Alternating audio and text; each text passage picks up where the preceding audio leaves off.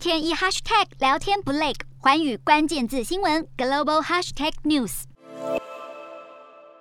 看到泰国政府为了要鼓励投资，并且刺激经济，十号是批准的新政策，针对具有高能力或是高潜力，并且希望在泰国停留长达十年的外国人，将能够获得十年长期居留签证费用从十万泰铢减半到五万泰铢的优待。这项措施将在泰国皇家公报公布九十天后生效，当中就锁定了四种族群，包含了高收入人士、领取外国退休金的人，还有想在泰国工作的人，以及特定学科专家。泰国政府就表示，政策的目标是希望未来五年能够吸引到一百万名优秀人才，并预计能够带来一万一兆泰铢的资金收益。